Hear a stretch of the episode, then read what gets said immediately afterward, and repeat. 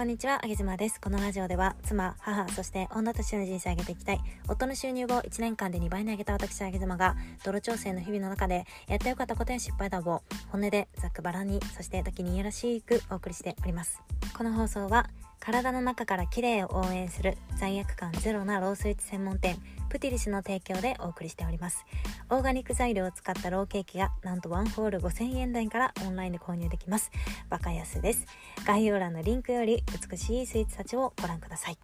今日はですねえー、こちらのラジオを聴いてくださっている男性の方特にもうパートナーをお持ちの旦那様側の方ですねにちょっとお伺いしたいんですけれども奥さんが働いていらっしゃいますか？それとも奥さん専業主婦ですか？で専業主婦の方はどんなことを普段されているかって、えー、ご存知でしたでしょうか？今日はですね妻を日中自由にさせるっていうことは一種の投資ですよっていう話をしたいと思います。これは、えー、上妻家の、まあ、実例なんですけれども、えー、私は現在夫ちゃんの仕事を日中手伝っております。が、えー、夫ちゃん自身はというと、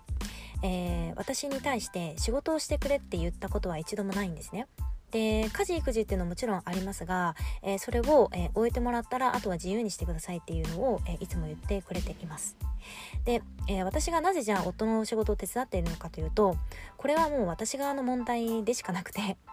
私もともとですねあのもう休みない人間でずっと、え、働いてきた人間なんですね。なので、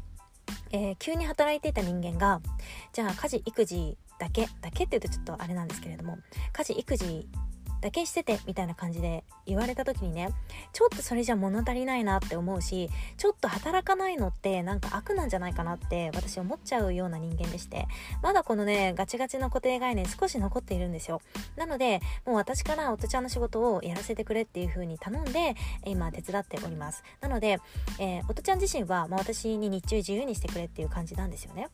で結論から言うと、えー、私が自由にした方がえー、夫ちゃんの年収っていうのは増えました、まあ、私は2倍に増やしたって言ってるんですけれども、えー、もうすぐで多分3倍ぐらいになるかと思いますでなんでかというとね、えー、実は今夫ちゃんがやっているビジネスの半分以上を占める売り上げっていうのは実はですね私が、え自由にしていたことで生まれた、えビジネスのアイデアが原因なんですよね。えー、私は子供を産んで働きに出ることもなく、まあ、ずっと家にいたわけなんですよ。で24時間がある中で家事と育児って、まあ、ものすごい大変なことではあるんだけれども自分にとってはすごく退屈だったんですよね、えー、体の疲労っていうのはもちろんありました。すっごく家事育児してるだけでもくたくたなんだけれども何て言うんでしょうね。心が満たされないというか心が使わないんですよねあんまりね。こう頭を使わないというか全然そこら辺が満たされなかったんです私はね。でなので私はまあ、育児家事育児が終わった後に合間とかにネットとかでねいろんなことを、えー、情報を取りに行きましてで、えー、夫の仕事の関係でまだこれちょっと穴場かもしれないなっていうものを見つけたんですよね。でそれを夫に伝えてみると、まあ、可能性として成功する可能性としては、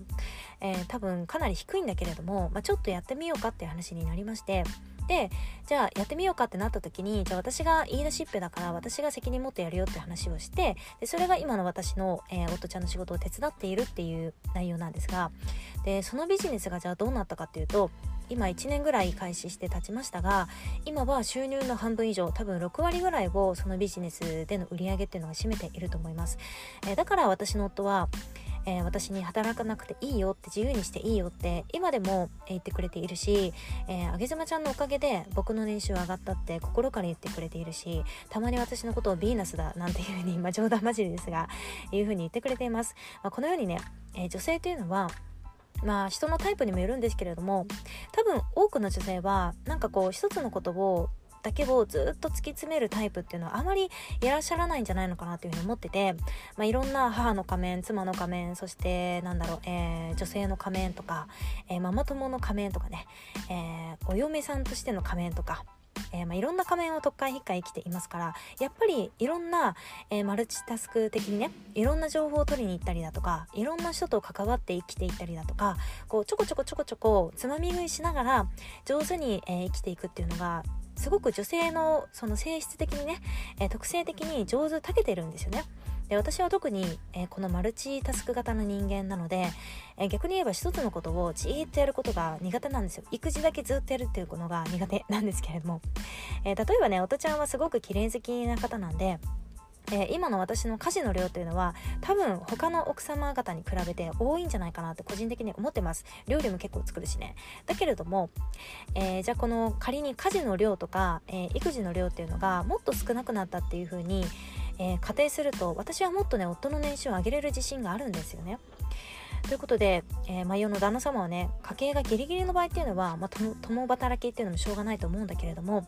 もし少しだけでも余裕があるっていう場合にはねやっぱり人生の時間って有限じゃないですか、えー、もう無限っていうのはありえないですね。どんどんどんどん減っていく。で今日この過ごす一日っていうのももう過ごしたら戻ってこないわけですよね。今自分が大切にしている人っていうのも仮に失ったと考えたらもう戻ってこないかもしれないわけですよ。だからもう全てが、えー、徐々に徐々に減っていくっていうこの世の中でね残された時間の中で、えー、仮にじゃあ1年間働いたとして得るお金ってまあ言うてもビビたるもんじゃないですか。そのビビたるお金目先のお金に対して